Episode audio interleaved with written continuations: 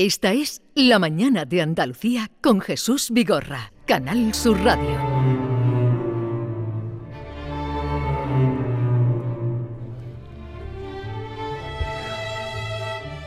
Nueve cuarenta minutos de la mañana.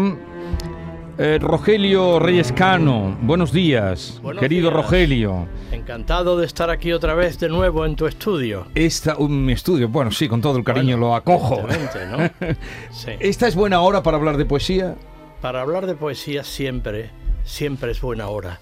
Siempre es el tiempo de la poesía. Exactamente. Por lo tanto, y además es una hora mm, lúcida, es la hora matinal. Hay quien prefiere el nocturno, ¿no?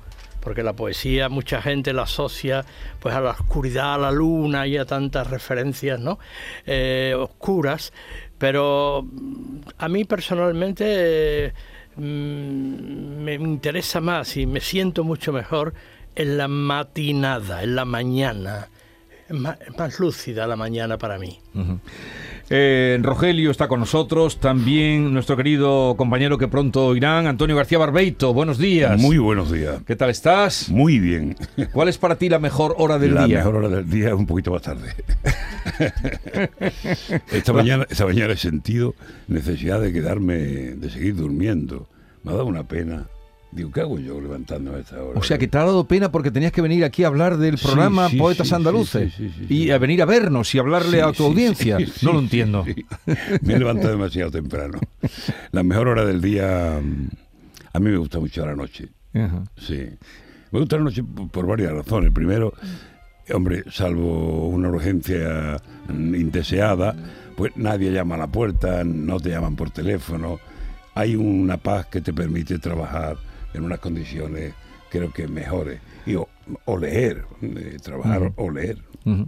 Bueno, pues aquí tenemos dos como con la vida misma. Eh, Antonio García Barbeito, que sería eh, el lechuza, y, usted que sería la alondra. Yo sé, bueno, la alondra, pues un pájaro mucho más bello que la lechuza, sin duda ninguna. la lechuza. Por lo menos más poético, más poético. ¿no? Este- Bueno, aunque este- hay alguna tenenoctua, ¿eh? Eso es, yo tengo un libro que se llama Telenoctua, hombre. E- Este tándem que, que está aquí, pues eh, llevan, van a cumplir hoy el número 100 de poetas andaluces, de poesía en las ondas. Vamos a escuchar el primer poema que salió. No sé si usted se acordará. Por supuesto que no. Por supuesto, a lo mejor se acuerda. Eva Nápoles, que voy a saludarla. Eva, buenos días. Buenos días. ¿Tú sí te acuerdas del poema primero que salió? La verdad es que no, porque como llevamos 100 programas, pues imagínate la cantidad de, de poesía. No, que no había hecho, nacido Becker todavía. Eh, Eva es la realizadora de este programa y ¿qué tal te entiendes con los dos? Ah, estupendamente. Hay que repetir mucho. No, ellos son muy disciplinados. Vamos a escuchar, tenemos por, por el primero, a ver si eh, al escucharlo, dice así. No digáis que agotado su tesoro de asunto falta, enmudeció la lira. Podrá no haber poetas, pero siempre habrá poesía. Mientras las ondas de la luz al beso palpiten encendidas, mientras el sol las desgarradas nubes de fuego y oro vista, mientras el aire en su regazo lleve perfumes y armonía, mientras haya en el mundo primavera, habrá poesía. Mientras la ciencia a descubrir no alcance las fuentes de la vida, y en el mar o en el cielo haya un abismo que al cálculo resista. Mientras la humanidad, siempre avanzando, no sepa a dó camina, mientras haya un misterio para el hombre, habrá poesía. Mientras sintamos que se alegra el alma sin que los labios rían, mientras se llore sin que el llanto acuda a nublar las pupilas, mientras el corazón y la cabeza batallando prosigan, mientras haya esperanzas y recuerdos, habrá poesía. Mientras haya unos ojos que reflejen los ojos que los miran, mientras responda el labio suspirando al labio que suspira, mientras sentirse puedan en un beso dos almas confundidas, mientras exista una mujer hermosa, habrá poesía. Que es toda una declaración de intenciones. Sí, sí. Ciertamente. Está muy bien elegido porque... Ese poema está bien elegido, no sé, supongo que lo, lo elegiríamos como, to- como todos los poemas a la limón, como hacemos Antonio García Barbeito y yo. Y ese poema es un poema angular, porque es una declaración de, la, dimensión universal de la poesía. Si Becker tiene un rasgo muy, diferenciado de otros poetas, y es que su propia poética, su propio concepto de la poesía, lo desarrolla en, dentro de la poesía misma, dentro de las rimas mismas, ¿no? Eh, podrá no haber poetas, pero siempre habrá poesía. ¿O qué es poesía? Dices mientras clavas en mi pupila, mm, mm. tu pupila azul, etcétera, ¿no? Y ahí realmente lo que hace Becker es pasar por, por, distintos mm, espacios de la conciencia. Y ahí está la poesía. Está la poesía en el misterio, está la poesía en el amor, está la poesía en las contradicciones entre el corazón y la cabeza. Es decir, ahí está toda la dimensión que, Gustavo Adolfo Becker mm, atribuye a la poesía, que es el punto de partida de toda la poesía contemporánea española, es de la modernidad poética. Con 30, años. ¿eh? Rogelio, eh, eh, oyendo los programas uno se da cuenta de la cantidad de poetas que tiene esta tierra porque vosotros hacéis un repaso por toda la historia, por todos los poetas eh, de Andalucía. ¿Habrá una tierra como esta, tan fructífera en la lírica? Yo creo que no. Yo creo que, yo creo que no, por lo menos de la calidad, del nivel, creo que no lo hay. ¿verdad? Andalucía ha tenido siempre una presencia muy activa en, la, en el panorama de la poesía española. Prácticamente desde la Edad Media, aunque naturalmente aquí estaba el dominio musulmán y por lo tanto no tenemos una poesía medieval eh, propiamente en castellano, pero tenemos, por ejemplo, toda la lírica arábigo-andaluza, de, en torno sobre todo a la corte de Almotamis y los poetas de, abadíes, ¿no? y que realmente es de una dimensión lírica impresionante.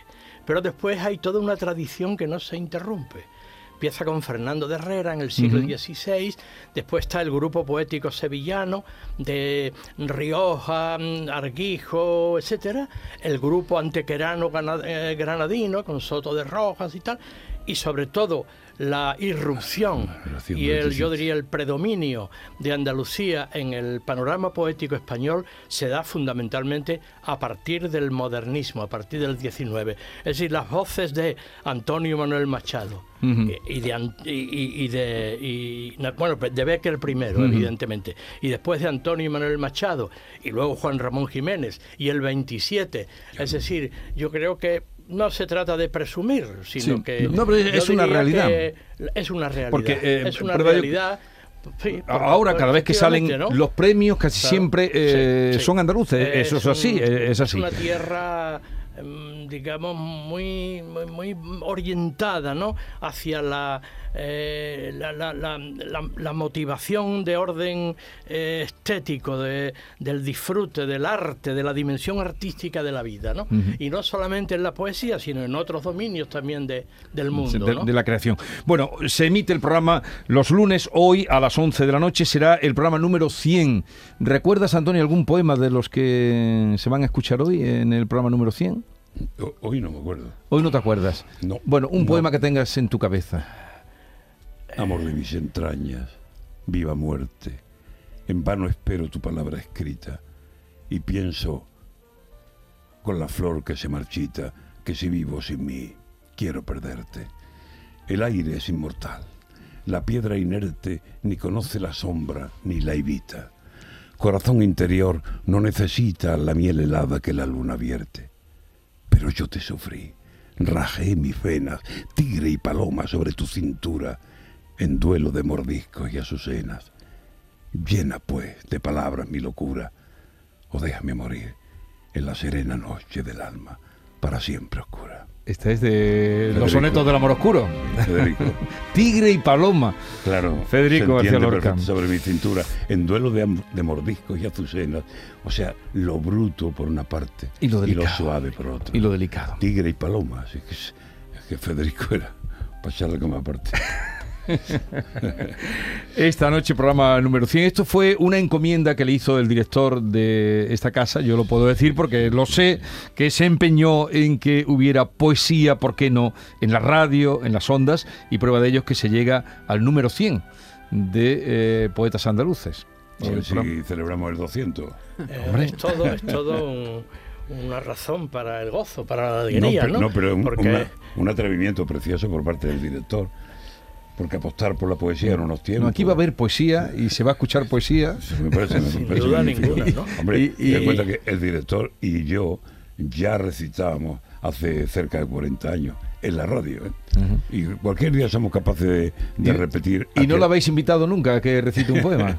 No, porque entonces luego- él era un chiquillo y hacía de Don Juan. Eh, Eva, ¿y tú no has recitado ningún poema? ¿No te has animado a recitar ningún poema? Que va, que va. Yo no me atrevo a eso, vamos. Pero yo puedo decir, respeto pues que yo puedo dar fe de la enorme sintonía que tiene Eva Nápoles con la poesía, con los poemas que leemos, la sensibilidad con que lo recibe y con que algunas veces nos da también juicios y opiniones sobre, sobre la poesía.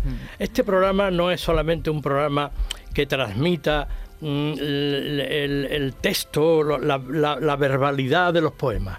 Es también un programa que transmite una dimensión musical y que crea una atmósfera. A mí me han dicho mucha gente que lo está oyendo por la noche que esa hora de las 11 de la noche, que la gente ya está sosegada y Sí. alguna de ellas en la cama, que efectivamente la audición del programa eh, crea un clima, una atmósfera, una y, y eso naturalmente viene dado no solo por la lectura de los poemas o por el comentario que yo pueda hacer, sino por la elección de la música que es muy acertada, de la música introductoria y por la elección de las De de, las canciones de Yo la- creo que esto la es un tándem, de- es un tándem que yo me parece que ha logrado un, bueno un, progra- un programa que, que no abunda desde luego en los medios de comunicación no, radiofónicos de Lola España, Feria ¿no? es la encargada, ¿verdad? De la, Lola de la- Feria, sí. Y unos fondos, mm, bueno, maravillosos, Eva, de verdad. Eh, Sí. Esta mañana he estado Sí, sí, repasando muchos programas para sacar algunos de bien. ellos, algunos de los poemas, y la verdad es que es una delicia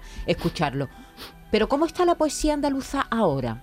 Porque también hay muchos eh, autores jóvenes Bueno, que eh, incorporáis a, además este, a programa, este programa está dando a conocer poetas, poetas. que sí, estaban sí. prácticamente perdidos en, la, en la desmemoria del pueblo. ¿eh? Y hemos, ay, caramba, yo este poeta no lo conocía.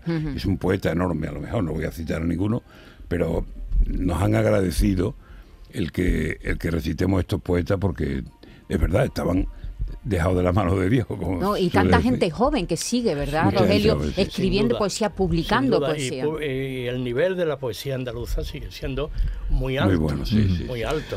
Y concretamente en Y sobre- Sevilla, pues también porque tenemos contacto directo con. Sí, con pues los ya os llegará de muchos poetas eh, sus Además- libros. Hay eh, muchas claro. mujeres poetas. Sí, sí. Se están, vamos, se están incorporando, no, hay muchas, muchas mujeres poetas. Vamos a poner un poema de una mujer, ya que estás hablando de mujeres, de Charo Prados. Ah, sí. Acabamos de pasar mayo, pero todavía quedará alguna rosa.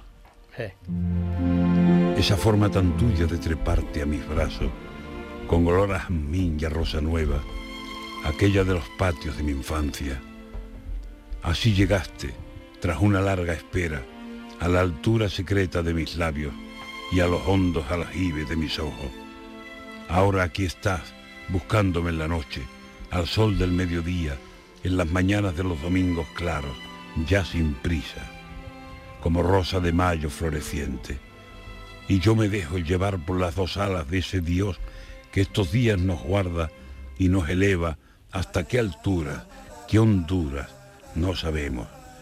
Tenemos nuestra fe, nuestra inocencia recién parida a gritos, nuestros años y esa nariz de niña que nos dice que ahora sí, que ahora sí, que este viaje podría conducirnos de la mano hasta las mismas puertas de la muerte. Hemos escuchado a Gustavo Adolfo Becker antes, ahora Charo Prados, que es una poeta contemporánea, de las que estáis vosotros Sí, sí, muy joven. mostrando. es una, Eh. una poeta de Alcalá del Río, me Mm, parece. sí, sí, sí, de Fue alumna mía, además, como tantos poetas de, de gente joven. Que hizo filología hispánica y ahora me los reencuentro de Sí, nuevo ya con- como- con, libros publicados, ¿no? Sí. Y tal. Esto no, tú, es tú- una emoción. Tú comentando sus poemas. Eso es lo bonito. Exactamente. Bueno, y esa es otra cosa, porque hemos hablado de los poemas de la música, pero no hemos hablado de los comentarios que hace Claro, claro. Rogelio. Que Bueno. digo yo, Rogelio, ¿cómo es posible que sepas tanto? de Pues se lo digo yo. Es que es una Pues barbaridad. se lo soplo yo. Es su pasión. Es, el- Es una barbaridad. Y su, también. y su, su oficio, su pasión. y- oficio. Tantos años, ¿no? Tantos años mm, haciendo comentarios de textos. ¿Y qué, qué poetas sería el que más te llega? Amigo. Bueno, hay dos poetas que Yo sé, a ver si son- no me equivoco yo con lo que yo pienso. fundamentales. Uno para mí es Juan Ramón Ah, Jiménez ese. y el otro es Antonio Machado. Los dos son grandísimos poetas. Eh, el- yo tengo fama de ser más Juan Ramoniano. Sin embargo, si le, le decía yo a mis alumnos que si yo me tuviera que llevar un libro, de un solo poeta, un libro de un poeta, a una isla desierta o fuera un náufrago, no me llevaría a Juan Ramón Jiménez, me llevaría a Antonio Machado. Es verdad. ¿Por qué? Porque hay una conexión directa con el hombre, con la persona. Eh, Juan Ramón es más artificioso en el buen sentido de la palabra, pero Antonio Machado es la humanidad, la solidaridad directa y total, ¿no? Te mantendría a, a- a elevar el espíritu. Evidentemente, eh, evidentemente. Antonio Machado, pues muy bien definidos están los dos. En Noche Sosegada, la de los lunes, también tiene, había, ha salido por ahí la palabra de la hora sosegada. En Noche Sosegada, cada lunes a las 11, luego lo pueden bajar también por internet, hacerse Sí, con esta estupenda colección, porque sí. es toda una colección, poetas andaluces. Enhorabuena, gracias, gracias. por eh, el trabajo que hacéis. Eh, Eva, Antonio, que a ti tenemos muy presente. Hoy van a escuchar Los Perversos después de las 10, porque ya nos hemos alargado un poquito. Y Rogelio, siempre es un placer verte. Muy bien. Rogelio Reyes Cano. Jesús. Adiós, os seguimos escuchando y felicidades. Gracias. Gracias.